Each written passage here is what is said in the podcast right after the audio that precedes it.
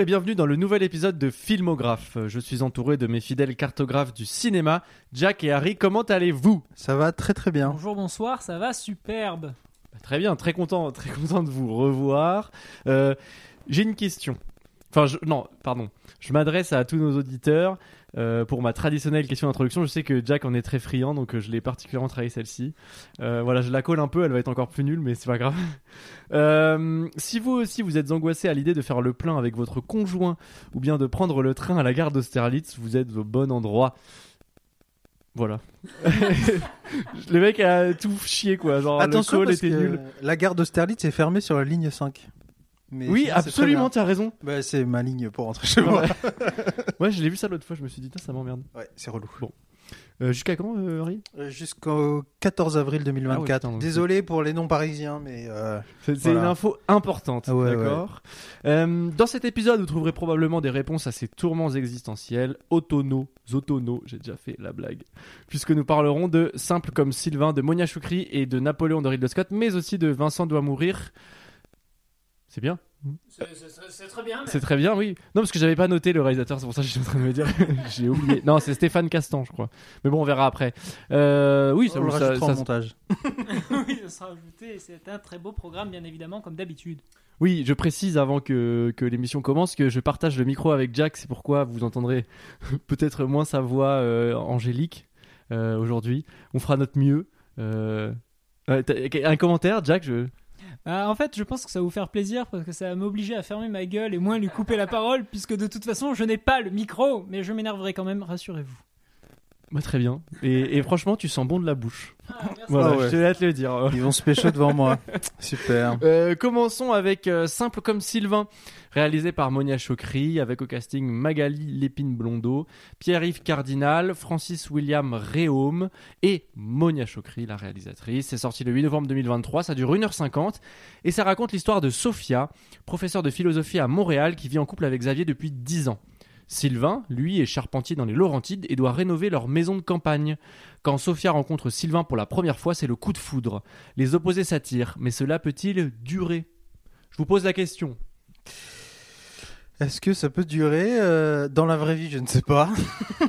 Mais euh, dans euh, ce film-là, c'était vraiment.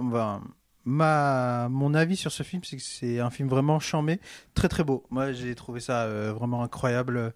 Euh, la lumière est top. Euh, c'est aussi le genre de film où je me suis rendu compte que ce qu'était le female gaze au cinéma, le regard de, que apporte une, femme sur euh, comment on filme des corps, là pour le, pour le coup pour les scènes d'amour et les scènes, les scènes, ouais, les scènes d'intimité. Et c'est vraiment un très très chouette film, très beau film. Les acteurs jouent, les acteurs, les actrices jouent vraiment super bien. Euh, c'est charmé et euh, les les répliques dedans sont vraiment trop bien. Il y a beaucoup de répliques punchline, des trucs qu'on peut ressortir et qu'on peut voir sur des posts Insta euh, pour dire oh, je suis cinéphile. Décaissé Et... De quoi? Non, on a appris plein de punchlines Ah oui. Ah oui, surtout. oui, c'est ça. dire. Ce que je voulais dire, c'est que j'ai l'impression, j'ai l'impression qu'il y a des blagues qui sont encore plus drôles parce que c'est des Québécois. Est-ce que c'est pas Oui, mais c'est c'est un peu.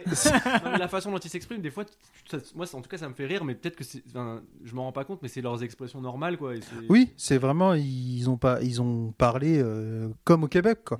Et moi j'ai trouvé ça euh, trop bien. Ah ben, en fait, culturellement, même si c'est en français, du coup, ça te met une autre. Non, mais c'est vrai, on n'a pas forcément la même culture. C'est quand même. euh, C'est leur culture, hein, c'est un culture pays qui est quand même de l'autre bout du globe. Et, et moi, j'adore, déjà, j'adore l'accent québécois. Et pour un film d'amour, je trouve ça trop bien parce que je, je sais pas, mais je trouve ça très sexy, moi, l'accent québécois. Je sais pas si tout le monde partage mon euh, avis. Jack nous ferait pas un petit accent québécois, genre là Ah, Non, non, non, Michel. Leb, allez.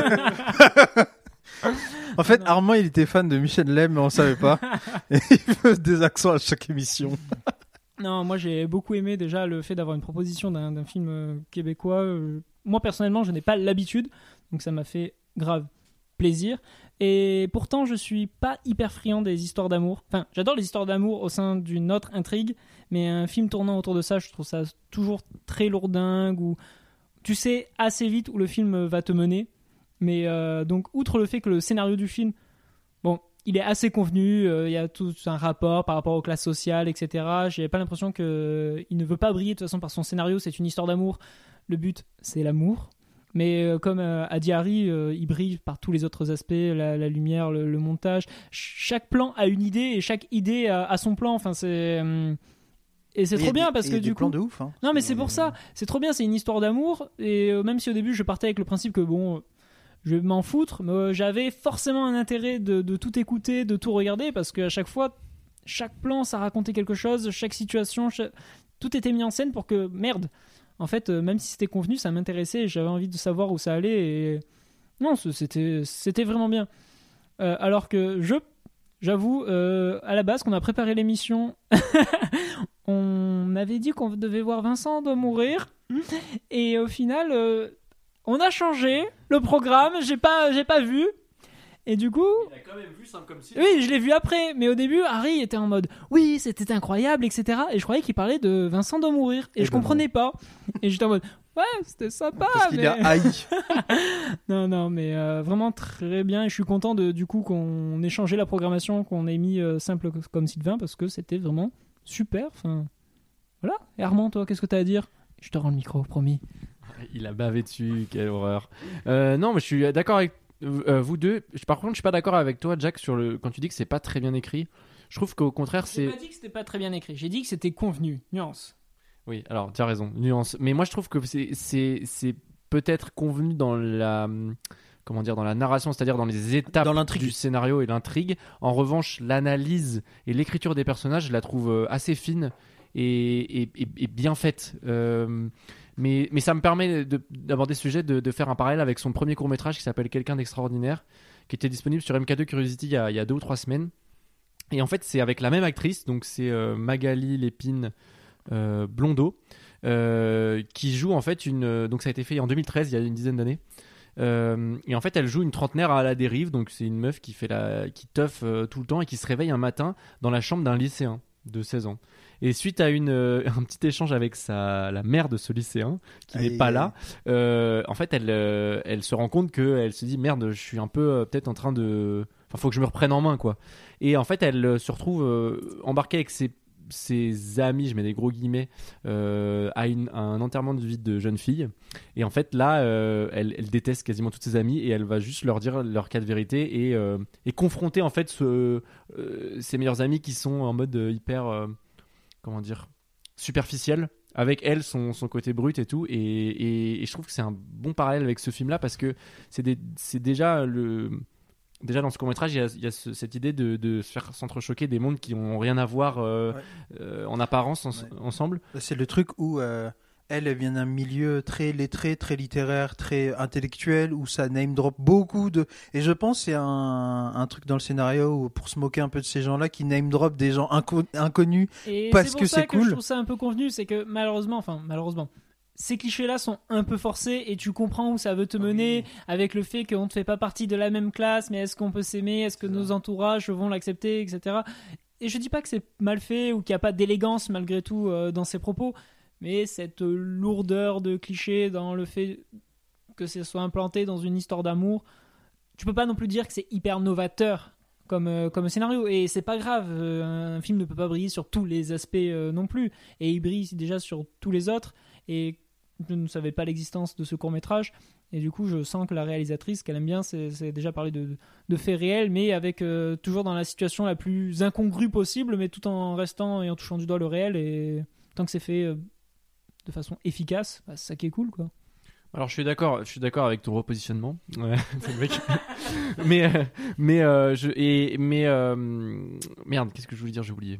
Euh, oui, donc toi tu disais que oui, certes, certes c'est convenu, mais le le film, je trouve, apporte, enfin, a le bon point de vue et aborde la bonne distance, c'est-à-dire que on se moque jamais des personnages, on rigole avec eux de leurs blagues, mais on se moque pas d'eux.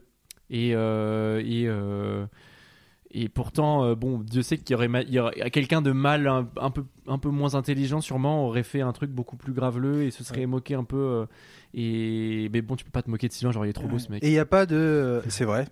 C'est très vrai. C'est très Non, mais vrai. vraiment, je vous le dis. Mais euh, c'est vrai que on souvent, si c'était, si ça avait été un film français, il y aurait eu de- du mépris de classe euh, du côté de Sylvain. Mais là, il y a vraiment un respect où euh, Sylvain, euh, il vient d'un milieu euh, beaucoup plus euh, euh, beaucoup plus, beaucoup moins intellectuel et plus simple. Mais euh, c'est un personnage qui dit des choses importantes et puis on voit aussi son rapport à. euh, il a des positionnements politiques qui sont particuliers, euh, des, des idées aussi sur sa manière de vivre qui sont particulières, mais que du coup, euh, en fait, euh, ce qui, ce qui lie euh, les, les deux personnages sont vraiment un coup de foudre et qui arrive très très tôt, quoi. Et c'est Eh ben, c'est un vrai coup de foudre. Ah oui, c'est ça qui est, qui est beau. Et je suis content que tu parles. euh, imagine, ça, a été, ça aurait été fait en France. Euh, complicado. Non hein. mais voilà, imaginez euh, juste, euh, je vous parle du principe, c'est une femme de classe sociale haute qui va tomber amoureuse de quelqu'un qui est moins lettré, qui vient du... Voilà.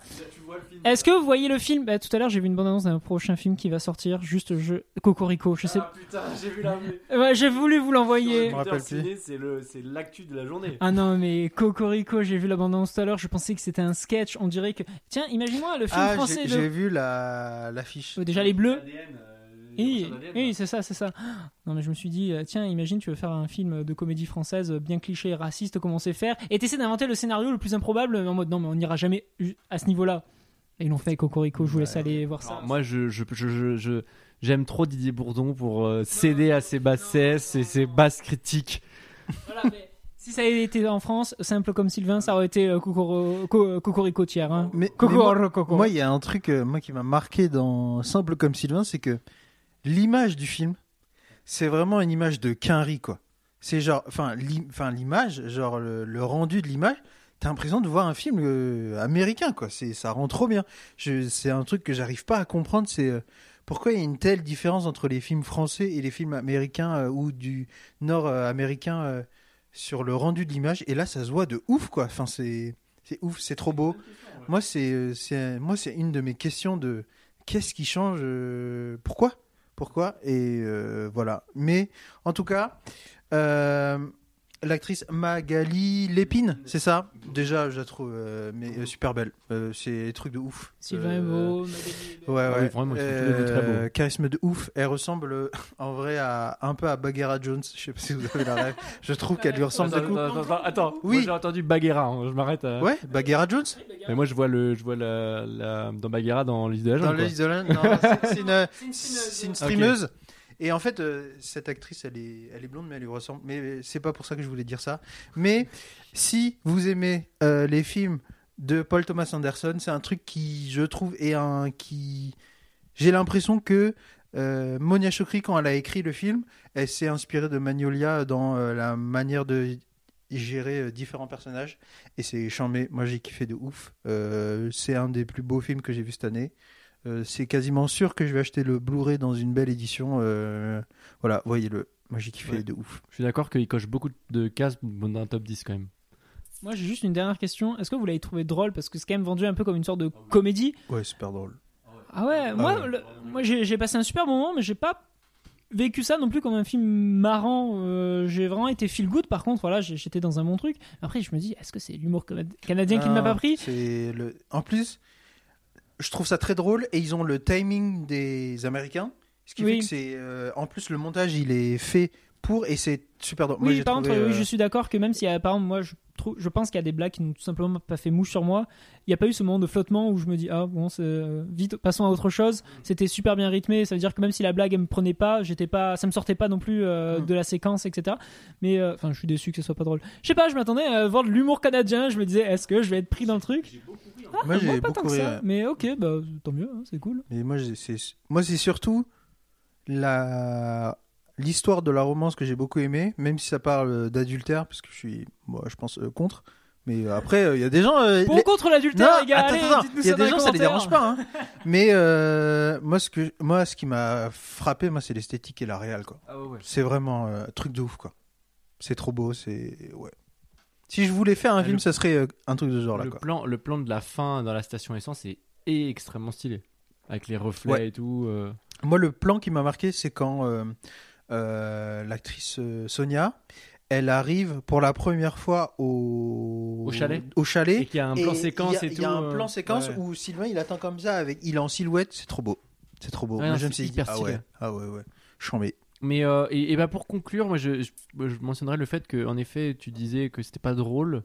Et c'est vrai que le film laisse, même si moi je l'ai trouvé très drôle, laisse un certain spleen. C'est un film qui, qui peut te faire un peu déprimer, je trouve. Ah oui, c'est bah, une déprime qui est lumineuse. Parce que, euh, bon, bah, l'actrice, euh, euh, enfin, l'actrice, le personnage, il est lumineux, malgré tout. Et, et parce qu'il s'est retrouvé quelque part, donc il y a quelque chose quand même d'assez optimiste. Et, et mention spéciale au poème Sensation de Rimbaud qui clôture le film. Mm. Très, très stylé. Et puis, bah, quand tu dis ça te donne un spleen, moi, il y a vraiment ça quand tu vois. Enfin, euh, je suis en couple et quand je vois une histoire comme ça où euh, la, la, la, la personne du couple est, part voir un autre gars sur un coup de foudre, moi, je me dis, ah, j'ai pas envie que ça m'arrive, quoi. Mais, euh, mais c'est trop bien. C'est c'est trop bien. Ah, c'est sûr que tu passes un mauvais moment si tu t'identifies au mec qui se fait tromper, quoi. Exactement. Un petit mot, Jack? Euh, pour ou contre l'adultère non, mais il y a des gens, ça les dérange Non, pas. mais euh, moi, alors je dirais juste, ça dépend de quel côté t'es, quoi. Bref, voilà, sur ces mots d'intelligence. Je vous propose qu'on- coupera. Je vous propose qu'on passe à Vincent doit mourir, réalisé par Stéphane Castan avec. Euh, euh, Waouh, j'ai mangé son nom. Euh, avec Karim Leclou, bien sûr. Karim Leclou. et Vilma Le à toi. euh, au, euh, au casting. C'est sorti le c'est sorti le 15 novembre. Ça dure 1h48 et grosso modo, de quoi ça parle? En fait, ça parle de Vincent qui est agressé à plusieurs reprises et sans raison par des gens qui tentent de le tuer. Son existence d'homme sans histoire en est bouleversée et quand le phénomène s'amplifie, il n'a d'autre choix que de fuir et de changer son mode de vie. Euh, Jack, tu as vu le film? Oui, j'ai vu le film. Qu'en du coup, Euh, alors euh, Vincent doit mourir.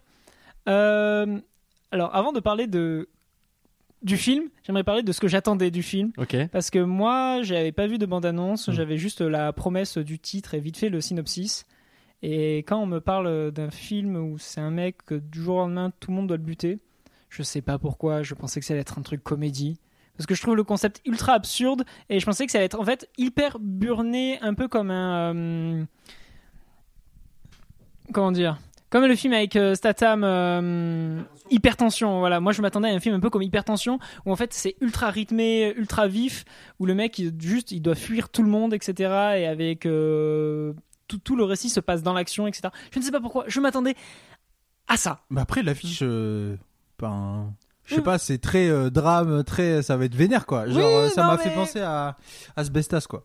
Euh, non, non, je- dans l'ambiance. J'en- J'entends tout à fait, mais j'avoue, je sais pas pourquoi je suis parti avec un a priori comme ça, surtout que le film s'ouvre direct sur Vincent qui doit mourir. Genre, je pensais que ça allait mettre un peu de, de mise en situation, etc. Et le concept du film où effectivement que d'un coup tout le monde essaie de le tuer, ça arrive dans les toutes premières minutes, alors que et même ça, j'étais prêt à accepter que ça prenne du temps à- de mettre en place le personnage, son entourage et compagnie.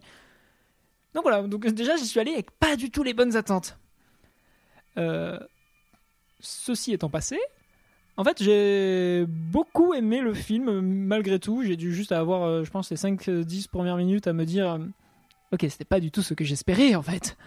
Et je trouve le film euh, super intelligent. Enfin, déjà, j'adore le, concept de, de, base, c'est original. Le film transpire un tout petit peu parfois, je trouve, le manque de budget. Genre, en soi, l'idée est folle et ils auraient pu aller encore plus loin. Et je pense que ça aurait pu faire des, des scènes avec beaucoup plus de, de, de- de budget. Ce qu'on a, non, ce que- ce qu'on n'a pas dit euh, jusqu'à maintenant, c'est qu'en fait, c'est les gens qui croisent son regard. C'est c'est un, un élément Oui, quand même important qui est pas précisé forcément dans le synopsis, mais qui est précisé dans la bande annonce. Et en fait, c'est dès que le, dès qu'il croise le regard de quelqu'un, la personne devient, euh, enfin, passe dans un état second et se met à vouloir le, tuer, quoi, par tous les moyens. Et mais en fait, c'est ce qui fait un peu le, le sel du film, c'est ce côté où il essaie d'être très premier degré parce qu'il se crée des règles et le personnage et les personnages du film sont conscients des règles. Alors que ce, ce concept est très absurde que d'un coup tout le monde veut le tuer. Mais en fait, c'est- régi par des règles. Comme tu dis, le fait qu'il est obligé de croiser le regard de quelqu'un et le personnage s'en rend compte. Du coup, il doit faire des astuces pour pas regarder euh, les gens. Et il en parle autour de lui du fait qu'on essaie de le tuer.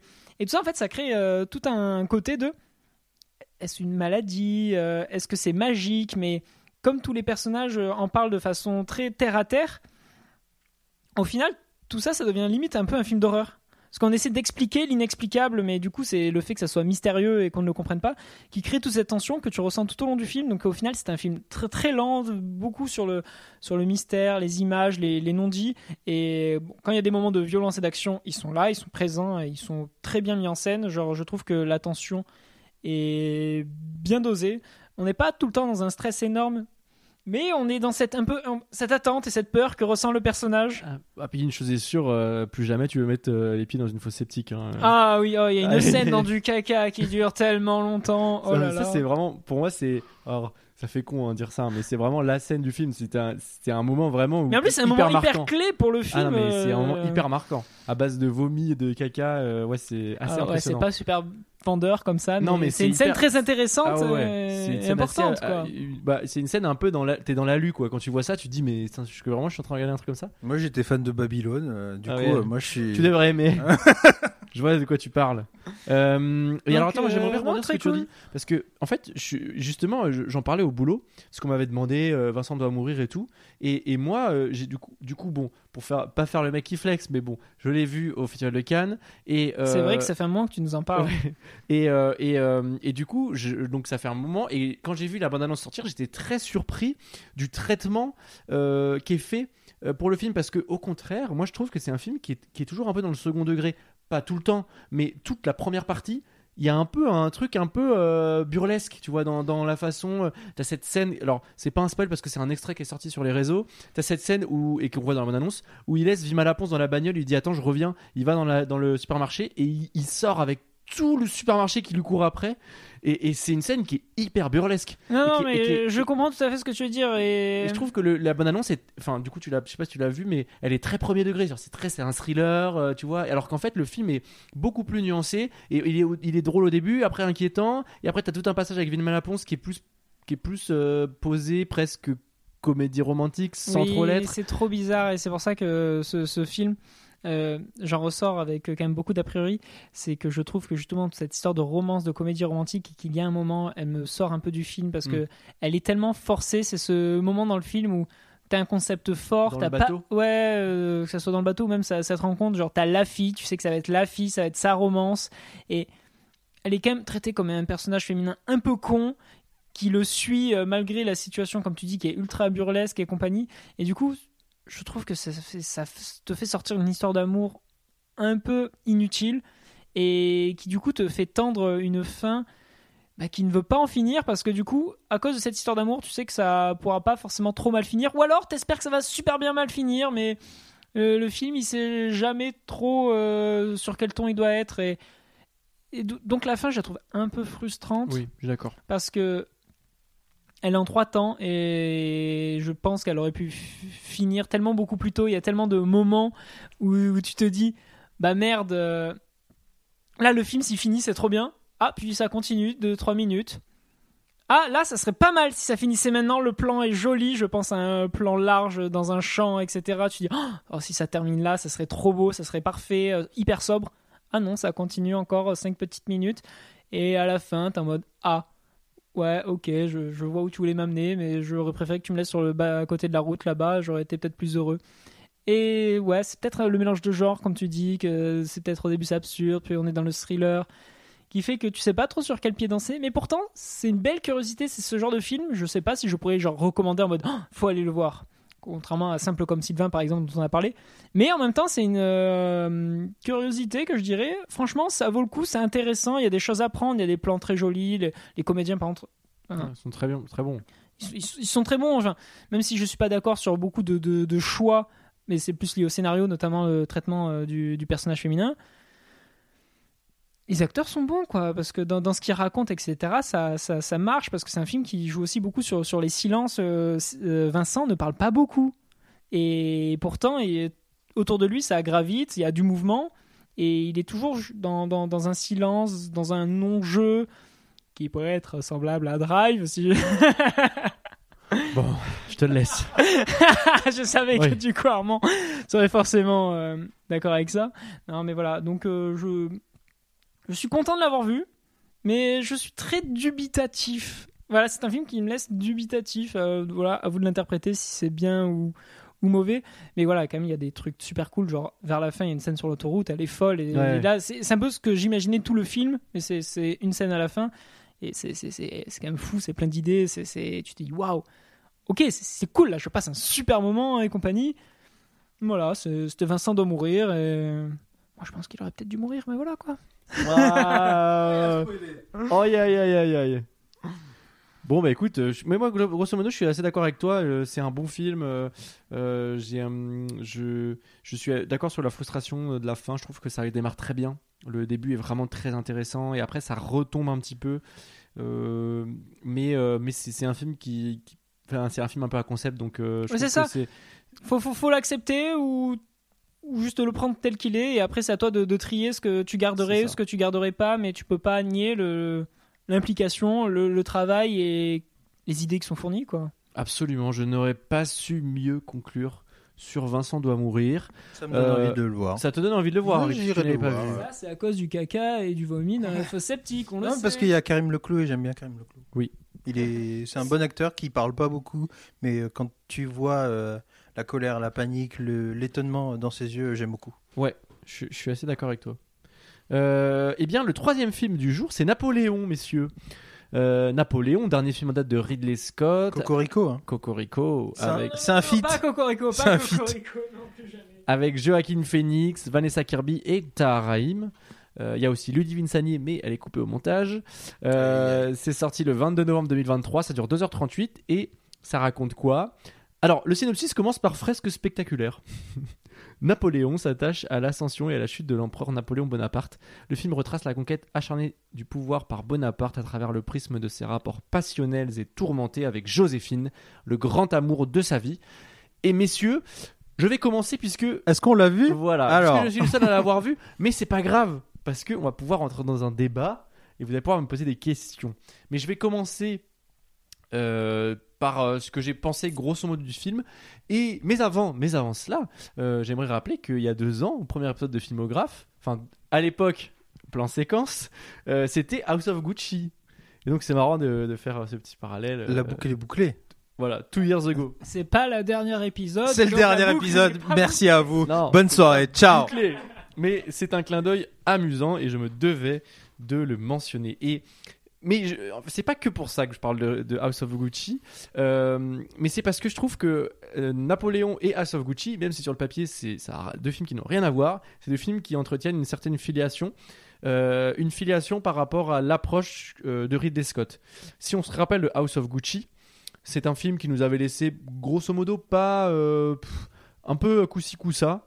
Et, et avec le temps, Plus coup-ci que coup-ça. hein. absolument, euh, et couscous même, non Mais non, chafouin quoi. Mais, euh, mais finalement, plus je repense à ce film et plus, plus je, euh, plus, en fait, plus je l'apprécie en fait. Et, euh, et en quoi House of Gucci et Napoléon sont des films qui se ressemblent et qui se rapprochent? Déjà parce que c'est les deux films à la suite de Sir Ridley Scott qui a quand même 87 ans. Mais il y a pas. Le dernier duel est sorti avant House of Gucci. Euh, et, euh, et en fait, c'est deux, c'est deux biopics finalement. Parce que House of Gucci, déjà, ça racontait l'histoire de, de, De House. de, de House, bien sûr. Euh, de la maison Gucci, donc avec des gens autour de la mode, des gens très superficiels, pourrait-on dire. Et Napoléon euh, bah, s'intéresse aussi à un personnage qu'il dépeint comme étant superficiel. Et euh, on le ressent dans la mise en scène, puisque en fait, le film, comme dans House of Gucci, cadre des dialogues avec des plans assez simples, comme s'il y avait personne, je me rappelle qu'il y avait cette impression-là avec House of Gucci, c'est-à-dire qu'il y avait des séquences de dialogue, on se demandait si, qui, réalisait, euh, si c'était toujours Ridley Scott qui réalisait. Euh, et là, c'est un peu la même chose. Il y a beaucoup de scènes euh, de dialogue où on se dit, bon, bah ok, il a mis la caméra là. Après, ça s'explique par le fait que, bon, ils ont tourné en 61 jours un film qui dure 4h30, mais qui a été raccourci en 2h38. Donc, donc Mais qui sera de 4 heures dans la version Apple dans, TV, euh, sur les plateformes Voilà, normalement. Absolument, parce que C'est produit quand par même de Apple couper. Une heure et demie de Bah, film. euh, Et ça se ressent, c'est un film qui, qui où on sent qu'il y a, il y a, il y a- on a éludé certaines parties, et il y a des, des passages. Vous savez cette sensation quand vous regardez un film et il y a une, une séquence à un endroit et ça dure vraiment 3 minutes et on se dit bon ok euh, ça sert à rien d'être d'avoir oui, été là alors pour que tourner alors qu'en fait il y a forcément 15 euh, minutes important derrière. scénaristiquement, Voilà. etc. Et donc on l'a réduit en juste euh, le mettre les personnages à cet endroit-là pour l'intrigue, mais en fait il y avait 15 minutes là-bas et on, les a réduits en 3. bon, c'est- c'est- il y y a cet effet-là dans Napoléon. Euh, mais aussi euh, il y, a, cette approche très misanthrope du film, c'est-à-dire que tous les personnes qui sont montrées dans le film, c'est des gros bouffons. Et euh, Ridley Scott s'amuse, euh, comme il s'amusait avec House of Gucci finalement, à parodier et à les faire jouer de façon outrancière tous ces acteurs. En fait, il croque une farce. Et dont euh, Napoléon est le héros. C'est-à-dire que Napoléon, c'est un piètre-amant, c'est un gamin, c'est quelqu'un qui est inadapté social, et il y a beaucoup de scènes qui sont très drôles. Et euh, il faut pas s'étonner, je vois beaucoup, parce que le film est, est très discuté euh, sur Twitter et, et un peu partout, euh, parce que y a, euh, on- les gens se focalisent sur la véracité historique. Et on l'a vu, Ridley Scott l'a dit dans sa com, il a dit les historiens, ils étaient pas là, alors fermez vos gueules. Ah, mais Il ça c'est horrible parce que moi dit- aussi j'ai pas j'ai beau pas avoir vu le film toutes ces Mais oui, mais- Ridley Scott à chaque interview, interview il dit des dingueries. Non mais il dit des dingueries, mais c'est des dingueries qui sont dans le film en fait. Genre, Le- il y a- le- je, je- je sais qu'il y a une scène où il tire sur des pyramides Oui. et quand les mecs ont fait oui euh, c'est pas sûr que ça soit fait il fait ouais je m'en fous c'était pour raconter rapidement qu'ils ont pris l'Égypte m'emmerdez pas Mais c'est exactement ça. Et, et le et le et, et quand il dit euh, il dit pareil les Français de toute façon ils s'aiment pas eux-mêmes. euh, tu vois genre c'est hyper marrant. Et en fait le film démarre sur littéralement la révolution de la guillotine, le guillotinage. euh, je sais pas comment on dit. tu vois. Oui, guillotinage. Le guillotinage de Marie-Antoinette. euh, et il y a un genre de musique d'Edith Piaf en fond. Avec des gens qui sont déchaînés dans la rue. Et, et en fait, c'est assez marrant parce que dès le début, donc ça s'ouvre là-dessus, mais j'avais un sourire, mais jusqu'aux oreilles, je me suis dit, ok, là, euh, mettons un peu notre orgueil de côté. Regardons. L'intérêt de, de, de Ridley Scott n'est pas en fait d'être proche de la vérité, de la ver- de La véracité historique. voilà, absolument. Le- Son intérêt à lui, c'est de, de, de montrer Napoléon et de montrer en fait une facette de Napoléon ou du moins une facette qu'il a en tête, en se Oui. concentrant sur sa relation avec Joséphine. Donc en fait, le reste, la véracité historique, on s'en fout parce que ce qui est important, c'est sa relation avec Joséphine et comment elle l'a obsédé toute sa vie et, euh, et à tout moment. Et donc en fait, il est juste euh, inadapté. Les seuls moments, parce que con- contrairement à House of Gucci, il y a des séquences de bataille qui sont très bien faites. Euh, Ridley Scott oblige. Euh, mais à côté de ça, il y a beaucoup de scènes qui sont hyper marrantes et qui sont. Enfin, j'ai en tête, il y a une des scènes où, en fait, quand il montre les nobles, il montre des gens qui sont en- manifestement en surpoids avec des petits caniches qui s'offusquent. Enfin, il y a quelque chose de très très drôle et il l'a dit à Letterboxd il y a deux jours. Euh, il y a beaucoup de, scènes comiques et j'insiste dessus. J'espère que les gens vont les voir et, et franchement, je te jure, moi j'ai vraiment beaucoup ri devant Napoléon. Et puis aussi un petit rappel qui je pense est assez important pour ceux qui critiquent le scénario du film pour sa vérité historique. Le scénario n'est pas de Ridley Scott, Non, il est de David Scarpa. Mm, mm, Donc absolument. euh, techniquement, si vous voulez engueuler quelqu'un pour le côté historique du scénario, c'est pas Ridley Scott.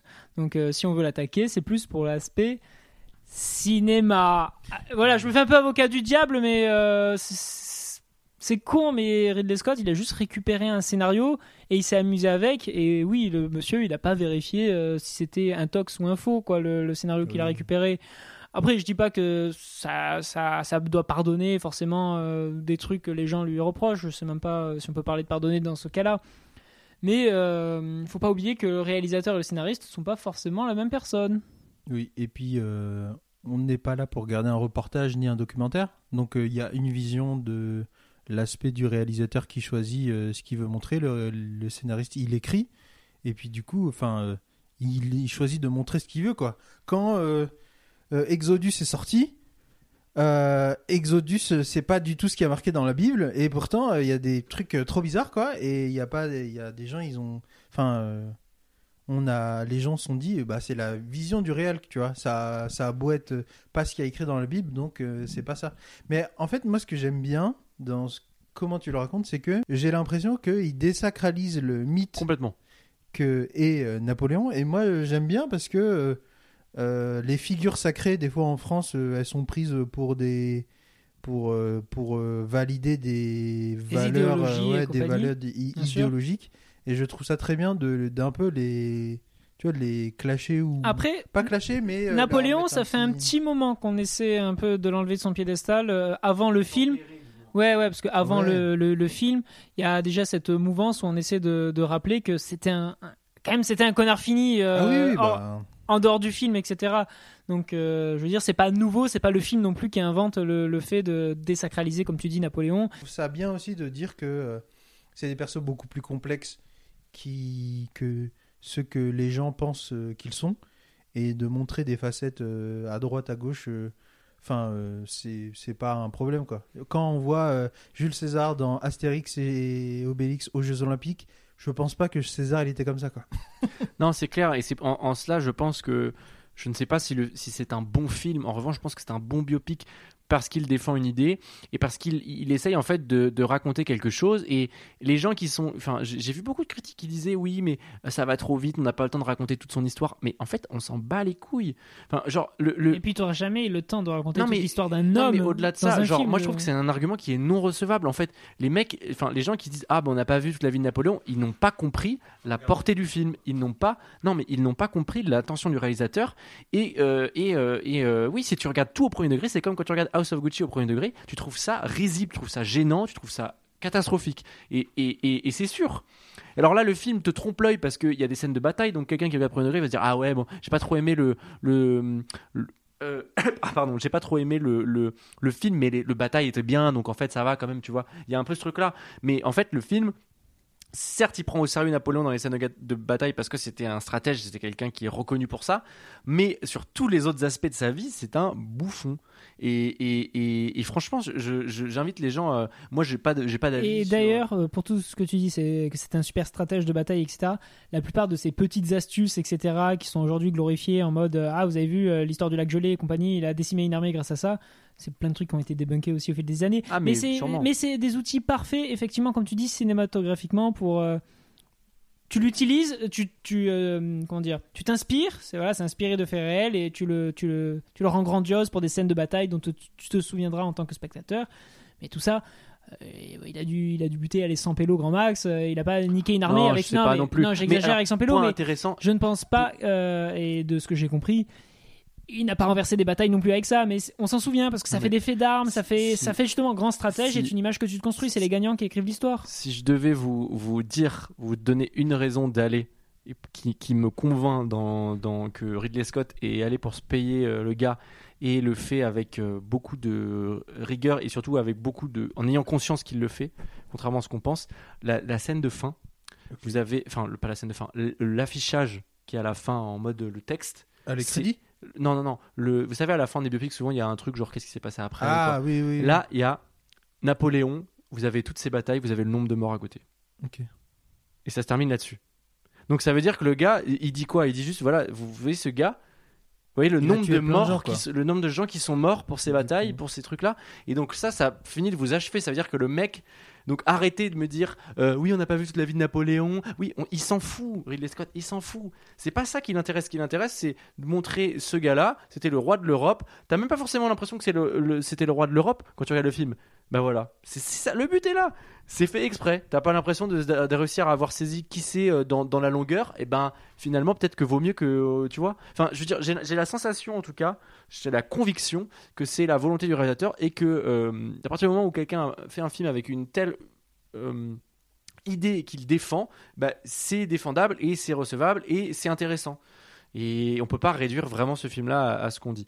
Et j'aimerais juste terminer sur la comparaison avec Les Duelistes, qui est quand même son tout premier film et qui racontait déjà l'histoire, enfin la querelle entre deux gradés de l'armée napoléonienne qui passaient leur temps à se défier euh, pour une histoire d'honneur sur 30 ans. Et je trouve c'est c'est marrant parce que c'est le film est génial, hein, Les Duelistes, c'est un grand film. Euh, J'en dirais pas autant de Napoléon, mais euh, il y avait déjà un truc sur l'ego en fait, où c'est deux gars, des hommes avec un petit H, qui, qui se défient juste par ego. Et là, vous avez ce gars par ego qui fait, euh, qui déclenche des, guerres euh, monstrueuses et qui est un peu un opportuniste. Et donc, euh, c'est deux films qui entrent en résonance bien plus qu'il n'y paraît. Et donc, euh, je trouve c'est intéressant à, souligner. Bon, jusqu'à maintenant, j'étais assez positif avec le film. Il y a quand même des boulets. Hein. Joaquin Phoenix, c'est le minimum syndical. Il est. il fait vraiment, il fait zéro effort et on a vraiment du mal à, à- à y croire en fait à la façon dont il, dont il, dont il joue. L'interprète Ouais. euh, on a parlé aussi du- du- des 4 heures du film euh, sur Apple TV+. Donc il devrait sortir une version longue, mais on sait pas encore quand. Et euh, Une, direct, une director's cut Ouais. Du coup Ok. et euh. Et, euh, et voilà. Après, ouais, l'acting franchement est pas ouf. Mais euh, j'encourage vraiment les gens à, à aller voir ce film. Euh, J'ai juste deux anecdotes, c'est que il y a certaines séquences ouais, qui ont été tournées avec 11 caméras en simultané, et il disait qu'il tournait quasiment tout le temps avec plusieurs caméras, et je pense que c'est ça l'impression de des dialogues un peu de loin. Et je pense que c'est en fait c'est une production qui est hyper optimisée, c'est-à-dire qu'il arrive, il, il a quatre caméras, il tourne le dialogue, il y a que deux plans, et ça va vite quoi. Comme et voilà. Vous saviez ça? Sûrement. Il a fait euh, euh, Make to My Love Intermezzo. il a tourné avec 12 caméras, mais c'est un malade mental. Et la moitié du. La moitié des techniciens sont allés en soutien psychologique. euh. Et je connais quelqu'un qui a vu la séance de Make to My Love Intermezzo euh, à Cannes, parce qu'il y en a eu qu'une qui a duré 4 heures, et depuis on n'a plus de nouvelles du film, c'était il y a 4 ans. Ouais, ouais, ouais. Et donc je crois qu'on a fait le tour sur ce film. J'avais noté oui Ludivine Sagné, je dirais que je l'ai dit au début, mais en gros elle est créditée au générique, mais elle n'apparaît que dans la version longue. Et elle joue la femme de, de Tahar Rahim, du coup, qui, est, euh, qui a un rôle bah, qui, est, qui est le troisième cité, n'empêche, dans le générique, c'est-à-dire qu'il y a Joaquin Phoenix, Vanessa Kirby, Tahar Rahim, mais il a, il a, c'est très stylé, hein. Ouais, mais ouais. il a, il a, euh, il a finalement assez peu de temps d'écran, et je pense que dans la version longue, il est beaucoup plus présent, et on voit Ludivine Sagné qui n'est autre que sa femme dans le film, donc j'imagine qu'il a beaucoup plus de temps à l'écran. Euh, je crois que Jack, tu as préparé quelque chose euh, concernant les biopics. Oui, oui, bah, au lieu de faire juste un long laïus et faire un gros blabla sur les biopics, quelque chose qu'on a beaucoup abordé, surtout pour les biopics musicaux, j'aimerais juste vous poser des questions et qu'on réfléchisse euh, à cette histoire de film historique. Justement, tu, tu l'as déjà bien abordé avec Napoléon et c'est pour ça que c'est le bon moment. Mais pour vous, est-ce qu'un film historique, il a un devoir justement d'histoire, d'être euh, forcément euh, juste ou alors, euh, comme tu dis, le, le spectacle peut, peut tout justifier. Enfin voilà. Finalement, on parle de, de, films historiques. Le mot histoire doit peut-être avoir une importance. Enfin voilà, moi j'aimerais avoir votre avis, je, parce que j'ai pas de, de réponse et je pense qu'on peut tous avoir des, des avis bien différents à ce niveau-là. En fait, tout dépend de la vision que tu veux donner. Est-ce que tu veux donner euh, un point de vue sur une situation? Euh, Moi, je pense que si tu as une euh, volonté de éduquer, entre guillemets, ou tu vois, éveiller les consciences sur des sujets, je pense que c'est important de dire quand même, pas, pas forcément tout dire, mais de montrer en tout cas ce qui est vrai, tu vois. Pas forcément tout dire dans tous les détails, mais faire de la vulgarisation, tu vois. Je pense que le l'art du cinéma a été utilisé pour faire de la vulgarisation, tu vois. euh, Donc on n'attend pas. euh, les puristes vont être relous parce qu'ils vont dire ah non c'est pas comme ça, euh, comme les gens qui disent c'est pas écrit dans le bouquin, quoi. Mais Comme l'exemple avec le film Astérix, Jules César, je pense qu'il y a eu deux, trois petites interprétations du personnage. Parce, mais pourtant, c'est un personnage historique, etc. Donc tu pourrais te dire, pourquoi Napoléon, t'aurais pas le droit de faire ça et t'aurais le droit de faire ça dans Jules César avec Astérix? Oui, mais Astérix, c'est un personnage de fiction, oui, mais qui utilise euh, des personnages réels. Donc euh, Napoléon, tu peux dire que c'est un Napoléon de fiction, etc. Donc oui, je, comprends tout à fait ce que tu veux dire à ce niveau-là. Donc euh, je dirais que tout dépend de comment tu vois ta vision en tant qu'auteur. Est-ce que tu veux divertir? Est-ce que tu veux éduquer? Est-ce que tu veux dire aux gens de faire attention? Mais je pense déjà quand tu pars d'un biopic, euh, tu peux t'inspirer de faits réels. Quoi. Je pense que t'es pas forcément obligé de suivre à la lettre, mais euh, il faut quand même qu'il y ait une base solide ou qu'on se dise pas... euh, Là, vraiment, c'est vraiment n'importe quoi. Sauf si, tout de suite, c'est dit comme euh, c'est un biopic, euh, genre un faux biopic. Je sais pas si ça existe. Ça pourrait être marrant, mais. Oui, Voilà. oui, tu- ça, ça existe. Moi, je, je suis assez d'accord avec toi. En fait, je pense qu'il n'y a pas vraiment de réponse. C'est plus, tu as des cinéastes qui vont être attentifs à, la, réalité, enfin, à, quel point ils sont proches de la réalité. Je, souvent sur Twitter, ils citent Christopher Nolan, donc voilà, Oppenheimer. C'est vrai, le gars a envie d'être le plus proche possible, tant mieux. euh, Enfin, c'est cool, mais c'est pas une, pas une vérité. euh, c'est- pas, pas une seule vérité en fait. C'est pas les films doivent être proches historiquement et d'autres. Enfin, je sais pas si vous voyez ce que je Non, mais je, je, je comprends tout à fait. Et justement, moi, c'est là où j'ai un problème et que je vais être le relou qui va dire euh, que si, pour moi, il y a une importance, mais c'est pas parce que l'œuvre en tant que telle, elle se doit d'être proche de la réalité. Mais vous pensez pas que le cinéma, bah, c'est censé être un art populaire vu par beaucoup de monde? Si tu montres une vision biaisée de l'histoire, ça peut trop facilement être une vision qui a accepté des gens et qui peuvent sortir comme argument de poids. Et alors oui, euh, le film ne sont pas censés éduquer, tu es censé avoir une éducation outre le film, etc. C'est trop facile, on réglerait tous les problèmes du monde si c'était le cas, car oui, l'éducation, ça résoudrait tous les problèmes du monde. Mais malheureusement, ce n'est pas le cas. Donc pour moi, euh, je suis pas Mm. d'accord avec vous que le divertissement peut, peut suffire, ou alors faut vraiment assumer et mettre un carton que c'est inspiré de faits réels, mais ça ne l'est pas. Parce que moi, je trouve ça, je vais pas dire aberrant pour pas non plus en faire un pataquès, mais moi, Oui, je trouve ça une- important quand une- tu fais un film historique d'avoir un devoir d'histoire. Enfin, je veux dire, moi, Napoléon, euh, je, vais pas étudier sa thèse. C'est pas un personnage euh, qui m'intéresse non plus de ouf. Je, je sais qui c'est, je sais ce qu'il a fait, c'est déjà très bien. Mais par exemple, si je vais donner, euh, on va dire, la version de 4 heures, euh, la 4 heures de ma vie pour voir un film Napoléon, bah oui, j'espère qu'il va m'apprendre des trucs vrais et, euh, et pas, me, et pas qu'à la fin, je- j'ai une vision attends. du personnage Attends, attends. et je sois à moitié éduqué. Alors oui, il y a des libertés artistiques, t'étais pas là à l'époque, donc forcément il y a des trucs que tu dois plus ou moins inventer, mais il y a faire un tout petit peu de des choix artistiques, scénaristiques et euh, être à contre-courant de l'histoire. Oui, et on non, va pas la- reprendre le la- biopic sur euh, Freddie Mercury euh, comme exemple, s'il te plaît. Non, mais il y a la. En fait, ce qu'il y a, c'est qu'aussi, il y a différents degrés dans la, dans la vérité. Genre, il y a. Tu, tu vois, c'est un peu ça le truc. Genre, si tu. Si, tu, si on prend l'exemple de Napoléon, t'as le, le truc du. par exemple, l'exemple des pyramides. Ok, euh, il a, on ne sait pas s'il a tiré sur une pyramide, mais c'est un détail, tu vois. Je veux dire, euh, en tout cas, ce qu'on sait, c'est qu'il était là-bas, il y a été, il y avait ses armées là-bas. euh, Enfin, tu vois, tu vois ce que je veux dire? En fait, c'est un peu où est-ce que tu places le, le, le cadran aussi, parce que genre, c'est en soi, c'est pas faux ce qu'il montre. Non, non, et puis comme il a dit lui-même Ridley Scott, c'est que il voulait juste symboliser qu'il a pris euh, l'Égypte rapidement, tu, symboliquement, ça marche de tirer sur les pyramides. Moi, c'est pas ce, ce genre de, de, de message ou ce genre d'image que je critique. Ça, comme tu dis, c'est une scène, c'est juste une iconographie. Mais par exemple, c'est par exemple le, le- le message profond du film quand tu ressors de te dire qui était Napoléon, qui était Joséphine, etc. Et il y a un parti pris et qui est vu par l'auteur, et je suis d'accord. Mais là, on parle pas d'un personnage de fiction qui est dépeint comme quelqu'un de mauvais ou quelqu'un de, bon que le public doit interpréter. Là, c'est un personnage qui est une figure historique. Alors, je sais bien que l'histoire, c'est compliqué. Le personnage était compliqué. On pourra jamais savoir ce qu'il était vraiment, même si on peut s'en douter euh, et qu'on peut avoir un avis un peu plus tranché si on s'y connaît. Parce que du coup, je n'ai pas la culture pour savoir qui était Napoléon. Mais euh, pour moi, un film ne doit pas non plus me mettre à contre-courant de cette culture et me donner des fausses cartes en main pour me faire un avis.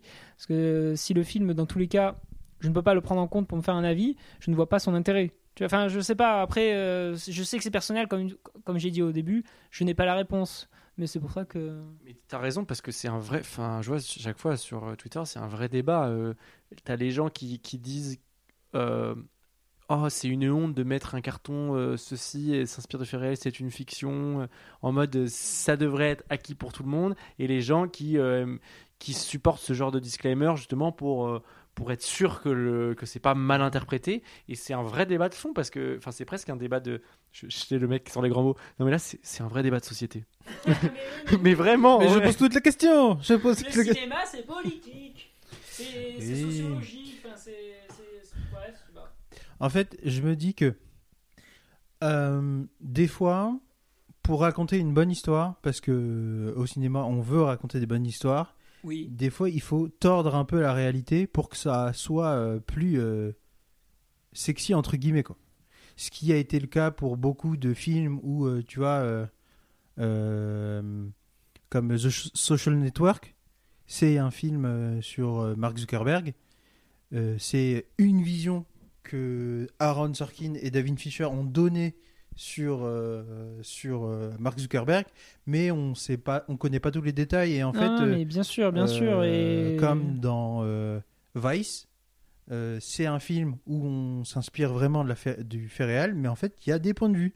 Et là, c'est vraiment pur, c'est pur contre Dick Cheney. Ou si on prend par exemple La Passion du Christ, c'est euh, un, un autre point de vue qui est totalement différent. Et en fait, chaque personne qui veulent parler d'un sujet, ils offrent leur point de vue et c'est euh, comme les documentaires, sauf que Mais bien sûr, et puis je n'attendais pas de Ridley Scott de nous raconter la vraie histoire de France. Je veux dire, à partir du moment où c'est un Américain qui nous fait un biopic sur Napoléon, enfin, à partir de ce moment-là, tu sais qu'il n'y a aucune crédibilité historique qui va être apportée. Enfin, je veux dire, surtout avec euh, quelqu'un comme Ridley Scott qui a toujours montré que la véracité historique, c'était pas non plus ce qu'il recherchait. Lui, là, ce qu'il veut faire, c'est des films et raconter son point de vue.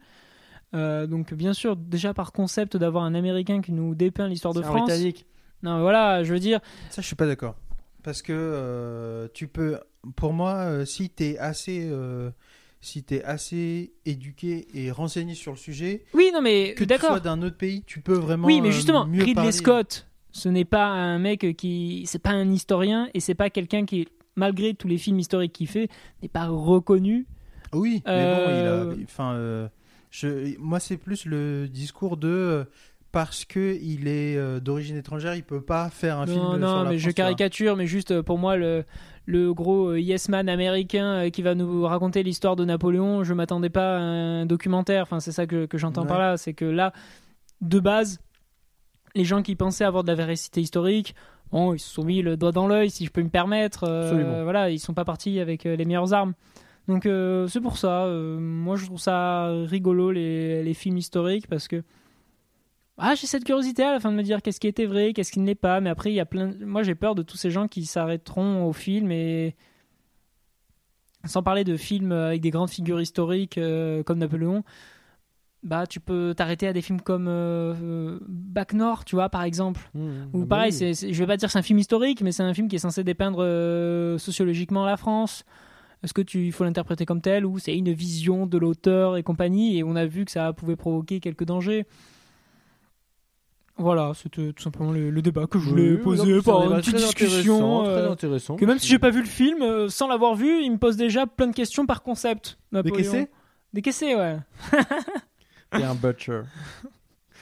J'ai pas l'accent, mais cette expression, elle me fait, elle me fait rire. plus, plus jamais, plus jamais. on-. On fait pas les accents, on a dit. euh, Tu te souviens pas du, du flop de Jonathan Cohen? Plus jamais ça. Euh, deuxième question, Jacques. Tu en as d'autres ou c'est la question que tu voulais soulever? Oh là Oh non, non, ça va, je vais pas en soulever une autre. Je, pense qu'on a déjà bien brassé euh, le sujet. euh, c'était une question, mais assez générale, et c'était intéressant de- d'avoir vos points de vue, les amis. Complètement, et ta voix feutrée euh, me plaît. Voilà, euh, je voulais te le dire. Je crois que Harry, tu as préparé un quiz. Un Oui, quizos. j'ai un quiz. J'ai- un quiz. Oui, bien sûr. Absolument. C'est un quiz. euh, je j'ai pas encore trouvé de nom. Où euh, je vais vous donner des gens dans des films, des acteurs et des actrices dans des films. Je vais vous donner la liste du casting. Il va falloir trouver quel est le film. Yes. Et, le casting, le je sais pas. On trouvera, on trouvera un nom. Si euh, vous avez une idée de nom pour ce quiz, euh, euh, dites-le nous dans les commentaires. On sera très intéressé euh, de- d'avoir vos retours. Alors, premier film, premier film, je vais vous lire le casting. Alors, dans ce film, il y a euh, Paul Giamatti, Mhm. Il y a Scoot McNairy, il y a Brad Pitt, Ok, c'est le stratège. non, il y a Sarah Paulson, Burn After Reading. Attends, est-ce qu'on est sur euh, forcément des films historiques ou un peu... Ah, il y a des biopics, euh, c'est C'est des biopics. c'est des biopics. c'est Ok, des ok, biopics. donc déjà ça va réduire un tout petit peu la liste. Mais... Paul Dano, Je suis pas sûr d'être calé en biopic. Benedict Cumberbatch. Ah, mais putain, c'est euh, 12 Years a Slave. Oui, bravo, bravo, bravo. Bien joué, bien joué. Il s'agit cap, hein. bien de 12 Years a Slave de Steve McQueen, un excellent film. Euh, Oui. Je vous le recommande. Et je, et- et je me suis toujours dit dans, de ce film-là, euh, parce qu'il y a Brad Pitt, donc 12 Years a Slave, c'est une histoire, c'est l'histoire vraie d'un d'un gars qui s'est fait enlever, qui, qui est devenu esclave alors qu'il était, c'était pas la vie qu'il devait avoir, parce qu'il devait aller faire des études et je crois que c'était un avocat ou, enfin, et du coup, il, en fait, pendant 12 ans, il va être esclave et euh, et donc c'est un film qui est assez dur. Il y a Michael Fassbender et tout dedans. Et, Oui. tout. et, euh, et je me rappelle que euh, il y a une scène avec Brad Pitt Hmm. où genre, où genre Brad Pitt, imaginez-le avec des longs cheveux euh, rasés et tout, en mode un peu euh, bohémien. Et, euh, et, et il a un dialogue avec, euh, avec le personnage principal qui est interprété par Chiwetel Ejiofor. Ah oui, attends. Chiwetel crois. Ouais, ouais, ouais, c'est ça. c'est ça. Et, euh, et genre, il a un, un discours. Tu sais, genre, le gars, il est, il est juste dans une maison euh, coloniale. Il, il, il, il- vit les trucs les plus horribles du monde. Et t'as Brad Pitt qui est là. Ouais, mais tu sais. Tu sais, genre, qui a un vieux discours d'espoir. Et je me suis dit, le mec est producteur du film avec plan B. Il se fout le bon rôle. Je sais pas pourquoi. J'ai toujours trouvé qu'il y avait un petit peu d'hypocrisie dans cette séquence. Ouais, Mais ouais, sinon, Toledo Slave, euh, grosse chalade. voilà. Euh, le prochain, le prochain, c'est un film. Je vais vous dire la date de sortie. Attendez, attendez, attendez. Je vais l'avoir. Euh, Je sais l'année. 1984. Ah ouais, t'es sûr que tu vas l'avoir Alors dedans, Bird. il, il y a non Jeffrey Jones, Les Blues Brothers. Christine Ebersole, Roy Dautrice, Elizabeth Perridge, Tom Hulce. Ah, euh, Amadeus. Ah, bien ouais. C'est- le seul film quasiment qu'il a fait. Amadeus, euh, il, il a, il a joué dans Amadeus et après le mec a. Je, je sais pas s'il a une carrière après parce que il s'est fait écraser par le rôle. Je ne sais pas. Ouais, je. 84, putain. À voir, à voir, à voir. Alors, prochain film. Arrête, il a tout, tout le monde t'entend là. Ah oui, c'est vrai. Film de 2010. Invictus. Non. Brenda Song. Josh Pence. Rashida Jones. Ces gens. Armie Hammer. Vous imaginez tous ces gens qui vont dû faire la grève parce que personne les connaît et ils n'arrivent pas à gagner de l'argent. Justin Timberlake. Andrew Garfield. Jesse Eisenberg. Ah bah The China Turk. Oui. Putain. Ouais, Justement, il a dit le, vrai, le gros casting à la fin pour pas qu'on soit savoir. oui, Tu vous vous rendez compte? Non mais en vrai, premier degré, t'imagines tous ces gens là, euh, c'est abusé le nombre de, de noms que tu nous donnes, qui, ces gens ça nous évoque rien. Ça doit être hyper dur en vrai, le... encore plus aux US, euh, genre. euh, Il y a ceux qui sont cantonnés au second rôle, qu'en plus je suis sûr que tu as vu dans plein de films, mais que malheureusement tu retiendras jamais leur nom parce qu'ils sont pas assez mis en avant. Non, mais je suis d'accord. Prochain film. Alors, je, vou- je voulais faire un petit kiff parce que c'est un film avec un, un, un énorme casting. Donc, juste pour le kiff du casting, c'est pas un biopic, mais c'est euh, une comédie euh, de 2013 américaine. Je sais pas si vous l'avez vu, mais juste pour le kiff, pour vous dire qui joue dans le film, je, je vais vous le donner. Encore man?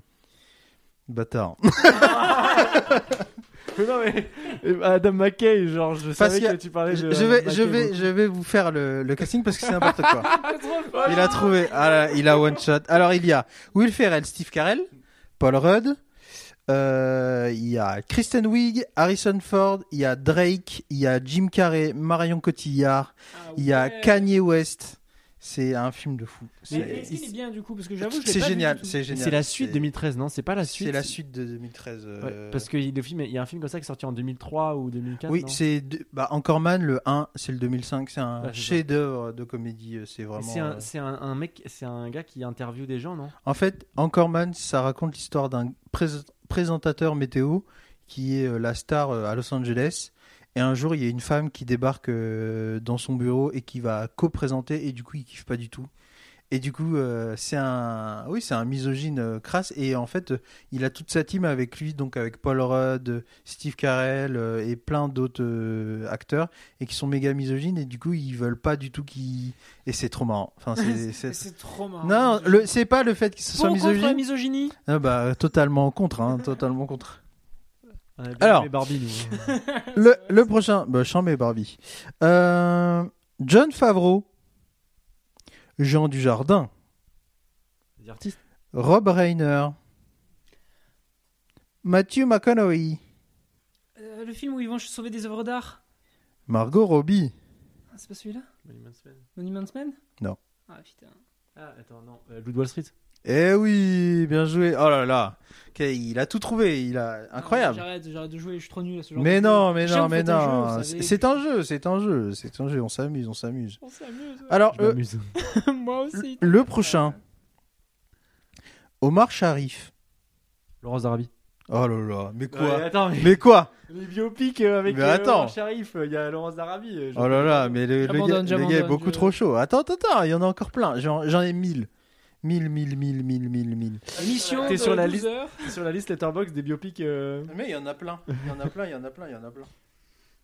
Attends. Allez sur Letterboxd, hein, les gens. Les gens. Exactement. C'est le mec, on Non, dirait, mais c'est vrai, c'est vrai, c'est on vrai. dirait vraiment. Non mais genre, on dirait vraiment un mec en, en- genre un mec du lycée quoi. Non mais les gens. Allez, Allez. sur Letterboxd. En vrai, en Je vrai. vous en donne- La vie. Genre. Je vous en donne un nouveau.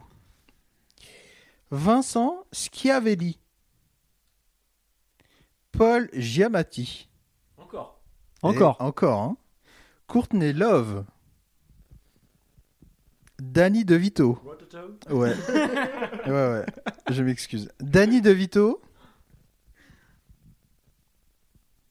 Et le personnage s'appelle Tony Clifton. Attends. Tu vas pas, tu veux pas dire qui est le cast principal, c'est Euh, ça bah, je voulais pas te dire. euh, C'est quoi la date de sortie? Ah, c'est un film de 1999 euh, avec un grand réalisateur, un excellent acteur. Man on the Moon. Eh oui, Man on the Moon, parce que le premier rôle c'est euh, Jim Carrey. Tu sais que c'est vraiment l'année. Hein. Parce que tu me dis pas, euh, je fais vraiment, je recoupe 99 biopics. Ah ouais, t'es ce. Ah ouais, ah Euh, ouais. Non mais je rêve- mais non mais parce que je- là, le casting Paul Diamati, je vois sa tête mais je, je l'identifie pas du tout à un film en particulier et Courtney Love euh, non plus. Ok. Jack peut-être. Alors oui, mais moi je comprends pas comment tu fais pour euh, caser un film dans une année. Genre les trois dernières années euh, de tous les films que j'ai vus, je saurais même pas te dire lequel est dans quelle année. Alors là, bientôt on va faire le top 5 de l'année. Je sais même pas ce que j'ai vu cette année. Letterbox euh, Jack. Mais je sais, je sais, je suis en retard. Faites comme moi et euh, commencez à vous mettre à Letterbox. Ouais. Le prochain, c'est un film réalisé par Jay Roach en 2019. Alison Janney, Malcolm McDowell, Kate McKinnon, Margot Robbie, C'est pas moi Tonya? Non. con. Nicole Kidman, Charlize Theron. Attends. J'ai le nom en anglais là, mais je sais plus c'est quoi en Ah, français. Putain. Charlize Theron, Nicole Kidman, Exact. 2019, c'est euh, pas euh, le bio. Non, je confonds. Euh... hmm, Jay Roach, ça me dit quelque chose. Il a fait d'autres films que qu'on connaît. Putain, alors là, la colle. Oh, le mec, il me met une colle. Aïe aïe aïe. Attends, donne-moi la- l'année. Ah non, merde, ça marche pas. Non, il a déjà dit c'est 2019. 2019. Euh, Un film qui dure euh, une heure euh, 50. Voilà. Euh, il est noté 3,1 sur euh, Letterboxd. Est-ce que vous voulez une critique Comme ça, vous pourrez euh, Allez, savoir. Euh... Ah, mais c'est en anglais. Est-ce que... euh, Aïe. Ah, il y en a un. Attends, il y en a un. La critique, c'est Fuck News is bad. Ah putain, c'est les. Donc c'est. hum, Elle présente euh, un journal. Mhm. C'est pas un film de procès? Je sais pas si c'est un film de procès. Putain. euh, je- En fait, je crois que je vois l'affiche. Moi, je Où elles sont toutes les deux en train de. En, habillées en présentatrice et. Alors, lang- je, vous ai- euh, je vais vous donner le titre. Ouais, Il s'appelle pas. Scandale. Oh putain. Et c'est euh, ce film-là. Alors, euh, je, je leur montre, mais je sais pas si vous l'aviez. Non. Et euh, voilà. Et, euh, je peux en f- vous, en faire un, vous en faire un dernier? Ah, histoire de Allez, finir sur deux, une deux, victoire. deux. Ouais. Allez. Allez, allez, allez, allez, let's go. C'est marrant quand on gagne. Hein. Ah, mais j'en ai Alors. peut-être un. Je te le laisse. C'est un film, je vais pas dire l'année parce qu'il va trouver l'autre là, euh, vite, euh, vite fait. Allez, non, je vous la donne. 2007. Zero du Blood. Non, non, non, non. Pas toujours. Brian Cox. Anthony Edwards. Robert Downey Jr. Raison d'état. Mark Ruffalo. Jake Gyllen- Gyllenhaal. Ah mais putain, mais c'est Zodiac. Eh oui, c'est bien Zodiac. T'as dit Robert Downey Jr. J'ai entendu Robert De Niro. J'étais en train de dire, putain, je comprends rien. Ça allait pas t'aider. Il ne joue pas dans Iron Man. Mais voilà, c'était euh, la fin du jeu. J'espère que vous avez kiffé. Ouais, J'en ferai Ouais. Qui a gagné? J'ai pas compté les points. non, non, mais c'est bien, c'est bien. T'as toujours des bonnes idées de jeu, mais un jour il va falloir que, que je progresse. euh, non je- mais alors, sinon tu fais le jeu et comme ça. Ah, euh, ben voilà, la Là, prochaine tu fois, fais le je jeu. ferai Ah le ouais, jeu. ah, je serais grave chaud. Je pense qu'il y aura un peu Ah plus de ouais. défis entre Harry et Armand qui sont beaucoup plus chauds euh, parce que moi j'ai trop de problèmes c'est avec les noms des acteurs. Je suis une quiche. Mais euh, promis, promis, euh, je vais vous faire un bon jeu. À la prochaine. J'avais pas reconnu Rototo. non, non, bizarre. hein. je l'ai contenu. hein. Je l'ai contenu, j'ai fait attention quoi. Euh, eh bien, le quiz étant terminé, on va pouvoir repasser euh, sur notre session rétro, puisque, eh bien, on a parlé quand même de films euh, à tendance romantique, à savoir Simple comme Sylvain, Vincent d'en mourir où il y a une belle romance, et Napoléon où, euh, bien, il y a de l'amour. oui, techniquement, ça parle quand même beaucoup de sa romance et de sa relation, de sa relation. Voilà, de sa relation avec Joséphine. Voilà, ça, ça reste dans le thème. Donc, vous l'aurez compris, le romantisme est de mise.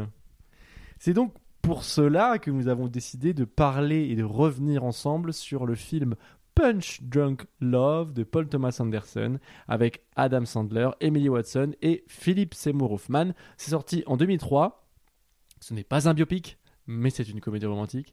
Ça dure 1h35 et ça raconte l'histoire de Barry, alias Adam Sandler, enfin plutôt Adam Sandler alias Barry, un entrepreneur étouffé depuis tout petit par ses sept sœurs, qui sent un souffle nouveau lorsque la collègue d'une d'entre elles vient à sa rencontre.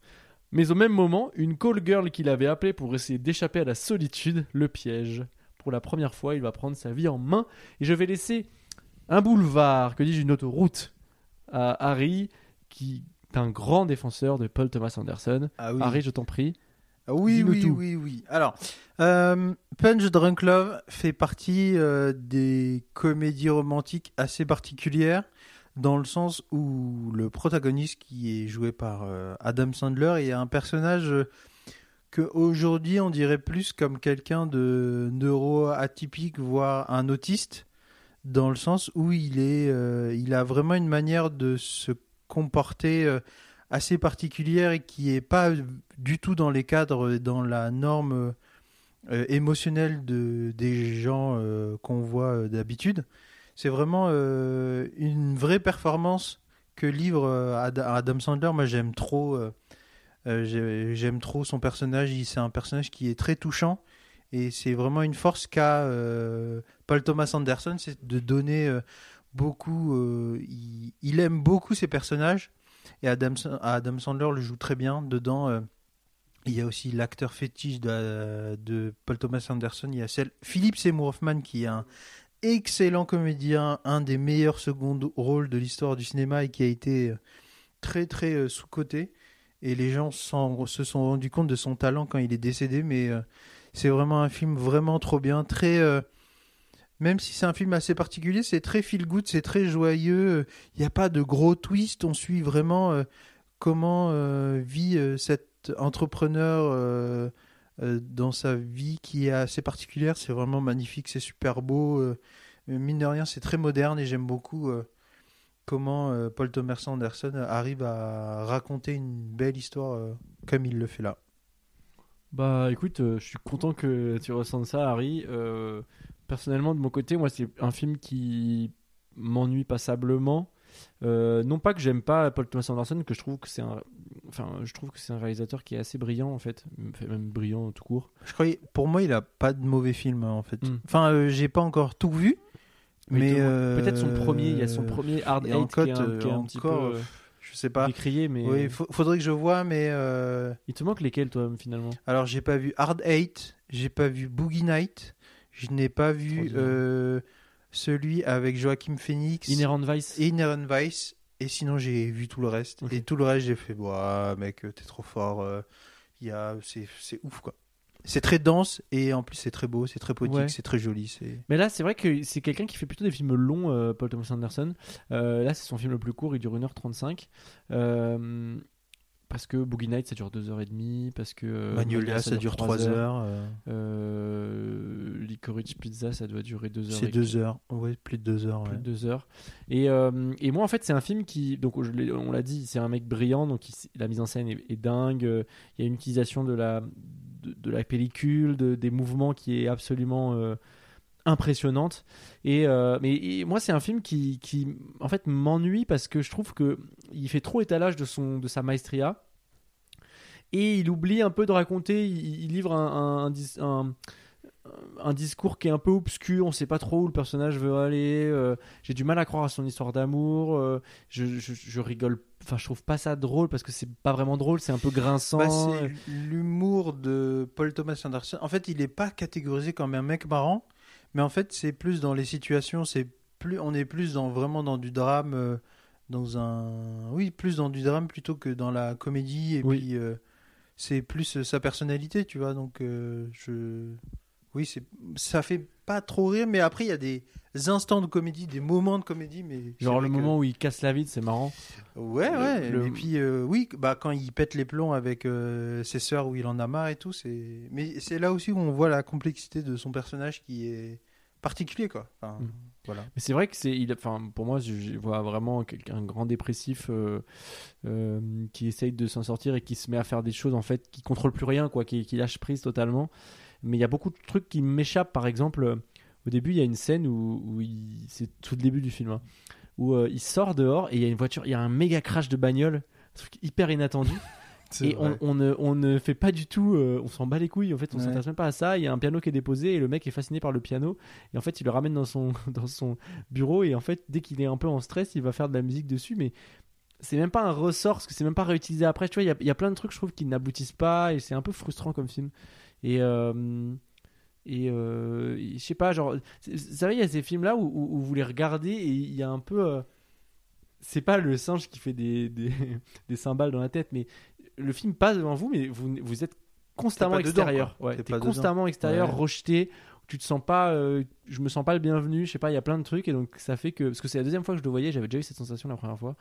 Et euh, et comme quoi, des fois, tu te dis c'est juste j'étais pas j'étais fatigué ou quoi, mais en fait tu le revois et c'est juste la sensation et et, euh, et c'est dommage parce que bon, c'est un film qui a des qualités esthétiques évidentes. C'est hyper beau quoi. Je Bah, dire, la le choix réal, des couleurs un et tout, fou, euh, c'est un truc de fou. Mais mais voilà, écoute, Jack, toi que t'en penses quoi? T'as envie de regarder? T'as envie de Moi, je, ah, peu, j'en rajoute euh, un truc. Le, l'histoire d'amour, je la trouvais vraiment très mignonne, quoi. C'est très, très, euh, genre, euh, le couple, t'as envie de qu'ils restent ensemble toute leur vie, quoi. C'est trop bien. J'aime beaucoup. Oui, il me demande mon avis parce que j'ai mal fait de mes devoirs et que j'ai juste oublié de le voir. Oh, pas grave.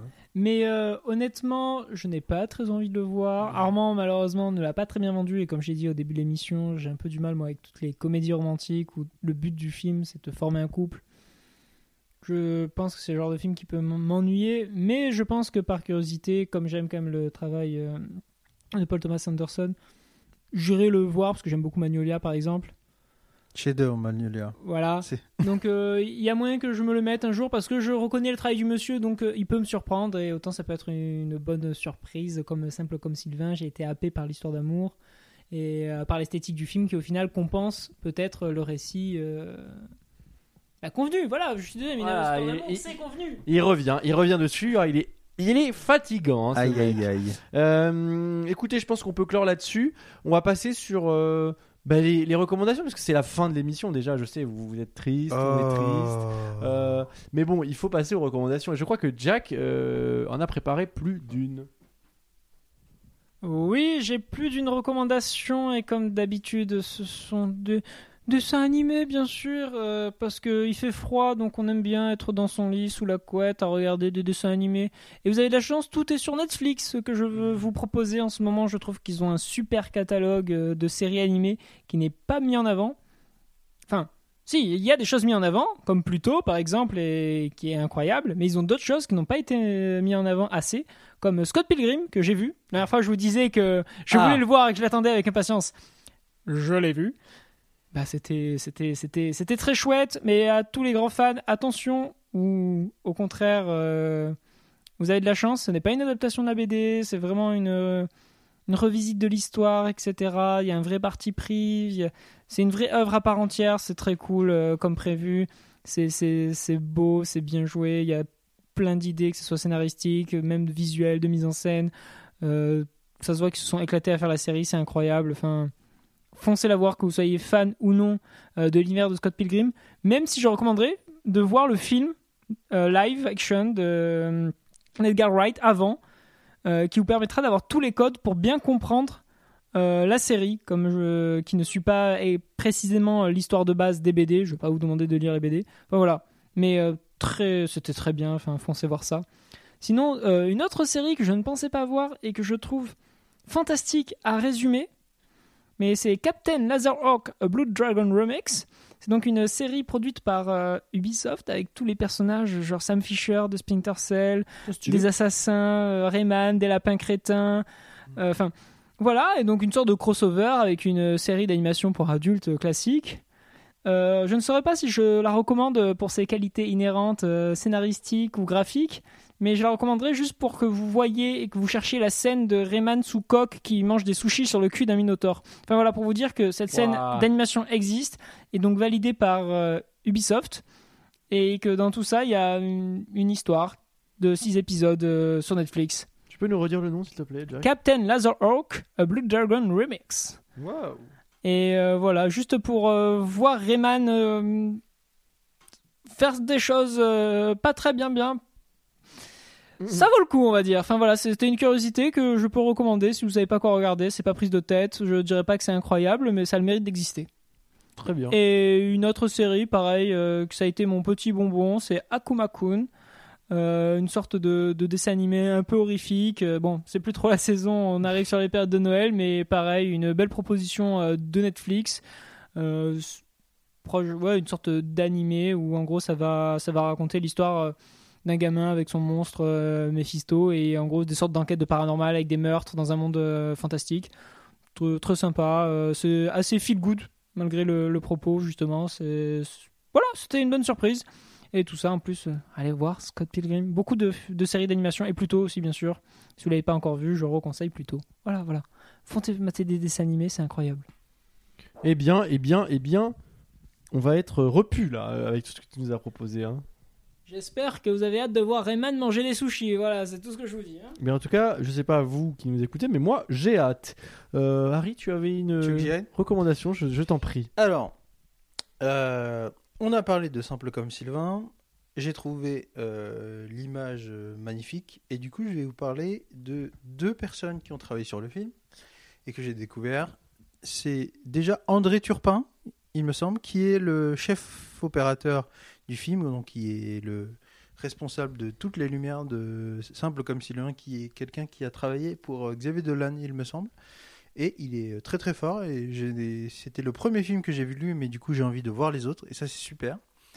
Et je me suis intéressé sur un poste qui me concerne parce que je suis euh, photographe plateau. Et du coup je suis allé voir qui est le photographe plateau de Simple comme Sylvain. Parce que l'affiche quand même est une belle affiche. C'est une affiche qui donne envie. Et en fait le photographe de plateau s'appelle Fred Gervais. C'est comme ça que vous pourrez le trouver sur Instagram. Il a euh, c'est un compte, Instagram très beau, mais euh, qui est très euh, contrasté. On est vraiment sur de les Américains, les Anglais app- appellent ça le fine art photography, et c'est vraiment très beau. C'est très contrasté. Il y a, c'est vous verrez vous-même le, le- les grains, l'ambiance est vraiment superbe, c'est vraiment bien. Et, voilà. Le notre coup que j'ai, je sais pas si je l'ai déjà dite dans le podcast, mais est-ce que vous avez vu Team America? Non. J'en ai jamais parlé? Voyez, Voilà, on t'écoute pas. Team America. Team America est un dessin animé qui a été créé par euh, Matt Stone et Trey Parker, qui sont les créateurs de South Park et qui font un film de marionnette euh, d'un policier qui euh, est américain et du coup, euh, vu que c'est écrit par les gars de South Park, c'est très marrant, très cynique. Euh, il y a une scène d'amour et d'intimité entre deux marionnettes et on voit les fils et tout, c'est très marrant.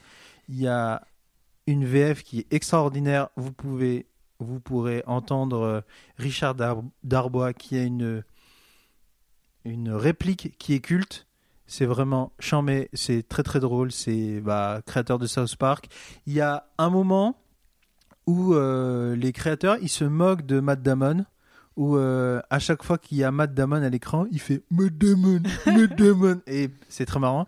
Et il y a une chanson, non, une chanson pour une comédie musicale de avec des marionnettes où le personnage chante euh, Je t'aime autant que Ben Affleck est bon en tant qu'acteur. Donc euh, Wow. c'est très marrant. Moi je vous le conseille vivement. Bah, c'est écoute, charmé. Tu m'as hypé, il y a eu beaucoup d'arguments plaisants et ce que j'aime dans tes recos, c'est que tu nous parles du chef hop et du photographe plateau de simple comme Sylvain.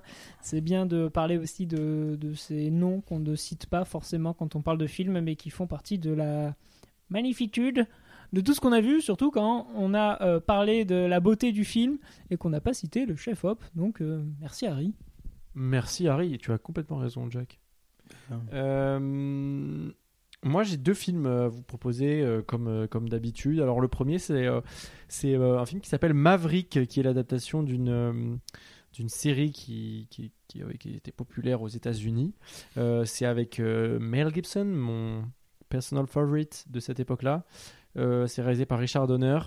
Euh, donc Richard Donner, le réalisateur euh, entre autres de Superman, mais aussi de la quadrilogie L'arme fatale, Lethal Weapon.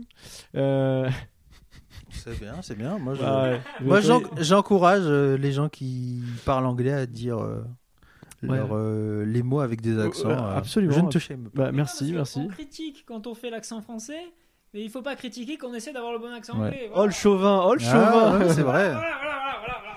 Euh. Et mais oui, alors Maverick, c'est une comédie. euh, en fait, c'est un western, mais comédie où c'est euh, Mel Gibson qui joue un, un poker, un mec qui est trop fort au poker, Ok, qui rencontre euh, Jodie Foster, qui est un peu une arnaqueuse et voleuse, et ils vont euh, à essayer tous les deux d'aller participer à un méga euh, tournoi de poker. Ok. Et euh, juste, bah, du coup, sur leur chemin, ils se mettent dans bouche. Et C'est une genre de comédie un peu légère, un peu comme L'arme fatale euh, a, a pu l'être dans les- l'épisode 2 ou 3. Et un peu buddy movie. Et mention spéciale, il y a une scène en fait où euh, où il y a un braquage et c'est. euh, c'est Danny Glover, donc le, Ok. le, le deuxième euh, flic dans l'arme fatale, qui est le Ouais. collègue de Mel Gibson, qui braque. Et il y a une scène où en fait ils se reconnaissent, les deux personnages se regardent et se disent mais on se connaît, tu vois. et là t'as un petit, un petit mouvement ouais. de saxophone comme dans l'arme fatale. et ils font non, non. Et en fait il, il part et Danny Glover part en disant je suis trouvé pour ces conneries comme dans l'arme fatale et donc c'est hyper marrant, C'est marrant. vu que c'est le même réal en plus et euh, vraiment hyper feel good movie c'est vraiment un film de Noël vous pouvez le voir avec, vous, Ah. avec moi je pense que je- j'essaierai de dire à mes petits frères et sœurs de le regarder parce que c'est vraiment euh, hyper sympa c'est drôle c'est pas violent c'est juste euh, et Mel Gibson est enfin bon peu importe ce qu'on pense de Mel Gibson et voilà moi je suis un, un quelqu'un un acteur qui a en tout cas accompagné vachement mes mes jeunes années et c'est un acteur que j'apprécie énormément euh, Euh, je ferai la... ma remarque après. Vas-y. Euh, et après, deuxième film, c'est un film de Carpenter, un film qui est beaucoup moins cité, qui s'appelle Dans l'antre de la folie, ou In the Mouth of Madness en, en anglais. Et c'est avec un acteur qu'on voit très peu, mais qui est, pourtant tout le monde connaît, c'est Sam Neill, le- l'acteur qui joue dans Jurassic Park, le Mhm. professeur Grant. Ben, ce gars-là, finalement, euh, quand tu fais le compte, tu l'as pas vu tant que ça dans les films en premier rôle. Et là, ben, Carpenter lui a offert un film euh, au milieu des années 90, en 94. Euh, donc c'est un film euh, peu, euh, comme je le disais, euh, évoqué dans la, dans la carrière de, de Carpenter, mais c'est un film qui est totalement fascinant, euh, puisqu'en fait, ça raconte l'histoire de Sam Neill, qui n'est autre qu'un quelqu'un qui travaille pour les assurances et qui euh, s'occupe de trouver les fraudes. Donc son taf, c'est de trouver quand il y a des, des gens qui, qui, qui maquillent des, des, des incendies ou des plein de choses. Et en fait, on lui confie la mission de... C'est un éditeur qui lui confie cette mission, c'est de retrouver un auteur qui a disparu.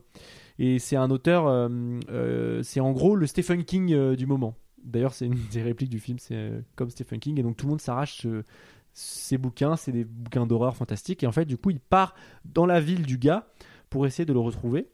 euh, parce qu'il donne plus de signe de vie. Et en fait, il se retrouve bloqué dans cette ville. Et cette ville, en fait, il y a tous les cauchemars euh, que vous pouvez imaginer euh, dans cette ville. Et donc, il est bloqué, il n'arrive pas à s'en sortir, il fait des boucles. Et il y a des genres de zombies, il y a des gens qui ont des. Il y a des monstres partout. Enfin, c'est un film complètement hallucinant. Il dure longtemps? 1h30 qui ressemble à tout c'est je pense la meilleure adaptation qu'on puisse faire d'un de Lovecraft qui euh, évoque beaucoup des, des monstres et des extraterrestres qui sont difficilement descriptibles parce que euh, justement ils se basent sur l'indicible ou c'est toujours des choses qu'on peut pas décrire. Et là ça fait vraiment cet effet là et, euh, et je pense que c'est clairement une des, des inspirations principales. Et c'est super intéressant. Et, et franchement je vous invite à le voir parce que c'est voilà Carpenter c'est déjà un master mais c'est un, un master dans plein d'autres films que autres que Halloween et ou The Thing ou euh, New York 97 bref Ou assaut ou Assaut très bien aussi Assaut Euh, voilà Carpenter de toute façon c'est un de mes faves je pense vous vous en pensez quoi Carpenter? Bah, euh, j'en pense du grand bien et je suis ultra hypé par ce que tu viens de nous décrire. Franchement, je, je crois que j'ai très envie de foncer voir ce film. surtout comme euh, a dit Harry, il dure une heure et demie. Je pense que ça, ça doit être un- une heure et demie hyper dense et Mm. incroyable, Alors, quoi. Moi, je n'ai pas encore vu de film de Carpenter. Malgré tout le bien. Ouais, aucun. Ok. Euh, c'est un réalisateur où je vais prendre le temps de l'assimiler et tout. Oui, bien sûr, Donc je le regarderai. Donc euh, j'ai hâte de voir euh, ce film. Et du coup, j'avais une remarque pour tout à l'heure. Je pense que on va répertorier tous les films qu'on a recommandés. On va faire une liste sur Let- Let- Letterboxd. Comme ça, vous pourrez les retrouver. Donc euh, on a donné pas mal de films que vous pourrez regarder. Et puis on fera un lien. Vous, de- vous pourrez trouver un lien avec tout- toute la liste des films. carrément Et ça va être euh, très bien. Donc si vous savez pas quoi voir, vous regarderez dans la liste. Oui, c'est bon, j'ai compris, je vais m'y mettre aussi, c'est bon. c'est Ah bon. non, non, Si vous allez euh, m'entendre pas toi. rager sur papier, ça va être fou ça. Non, non, mais genre les films qu'on a recommandés, tu vois, pas, for- les for- pas forcément les films qu'on a chroniqués, mais les films qu'on recommande, je pense que ça peut être pas mal d'avoir une trace de qu'est-ce que qui recommande quoi et puis euh, ça peut être cool quoi. Carrément. Je suis complètement d'accord. C'est une excellente idée, Harry, et on va vous concocter ça. Stay tuned, c'est le mec. Alors qu'on n'a aucun réseau actif à part Instagram. Followez-nous. Ah bah vous, vous voulez Là, ça fait volant. vous voulez donner euh, votre actu? Allez-y euh, si vous avez de l'actu. euh. Bon, Letterbox, hein, toujours. C'est le mec. non, mais c'est vrai que c'est trop bien Letterbox parce que je, je, je n'en démords pas. C'est un- une des meilleures applications, quoi. Pour ceux qui aiment regarder des films, ça vous permet de suivre, en fait. Si tant est que vous suivez des gens qui sont assidus, mais quand vous avez des gens qui, qui, qui, dès qu'ils regardent un film, le notent ou sans forcément mettre de notes, mais le répertorie, ça vous donne envie de voir des films, ça, ça vous ouvre plein de postes, ça vous fait porte, ça vous fait découvrir des réals que vous connaissez pas, euh, des cinémas que vous connaissez pas, et je trouve que c'est hyper stimulant en fait comme, euh, Mm. comme appli. Et en plus, il y a ce petit côté euh, bon, un peu cinéphage qui, parce qu'il vous donne les. Moi, j'ai souscrit au, au pro, euh, donc euh, j'ai accès à beaucoup de stats. T'as les stats, c'est marrant non? et qui sont incroyables et euh, et il y a accès surtout aux, aux- aux disponibilités sur les plateformes de streaming Oui. donc ça c'est très Ça, intéressant vous payez ces 15 euros l'année et en fait tous les films vous savez s'ils sont ou pas vous pouvez configurer sur euh, Canal, Netflix, Amazon, enfin toutes les plateformes en France. Il, il manque peut-être encore la Cinétech, il manque aussi encore euh, non Mubi y est, mais il y a, il y a voilà euh, peut-être Univers Ciné, toutes ces, ces plateformes là. Et il y a énormément de films sur YouTube Premium, c'est abusé, vous vous rendez Ouais, même bah pas ouais, compte. Louable sur Ils YouTube. sont quasiment tous. hein, Ah ouais, franchement, c'est là le truc, enfin c'est l'endroit où il y a le plus de films. Euh, Mais en SVOD, donc euh, c'est à la. faut à la location, ouais. C'est à la location ou à l'achat et à l'unité, ce qui fait que ça peut remonter. Ça peut monter assez haut si vous en regardez souvent. Oui, absolument. Et la SVOD hein, avec parcimonie hein, pour les. Ouais, le mec, le mec partait en, partait en live, j'allais dire en parcimonie Bah, pour en- les en- porte-monnaies, mais en fait, c'est juste ça arrive, mais, Ouais. mais bref. Si Mais en vrai, voulez, euh, moi je me dis, euh, euh, je préfère en vrai acheter un truc sur YouTube de bonne qualité qu'un DVD parce que mine de rien, la qualité du DVD c'est du 540p et du coup c'est un peu plafonné. Mais il faut acheter des Blu-ray. Les Blu-ray c'est un autre prix donc euh, un peu compliqué quoi. Même si je suis un, j'ai une grosse collection de DVD à la maison et que ici aussi il y en a pas mal. Mais euh, euh, c'est cool le support physique. Comme ça en plus euh, vous avez une idée de, vous pouvez dire euh, quels sont vos goûts et on peut voir euh, comment, euh, enfin, quelle est votre personnalité selon vos goûts, c'est assez euh, Euh, marrant. pourquoi dans ta euh, bibliothèque il y a euh, Qu'est-ce qu'on a fait au bon Dieu, la trilogie et le film Cocorico? Qu'est-ce que ça veut dire sur tes goûts cinématographiques? Moi, je ne sais pas, je ne sais pas. Ouais, J'aime bien rire. Je ne ferai pas du mépris de classe.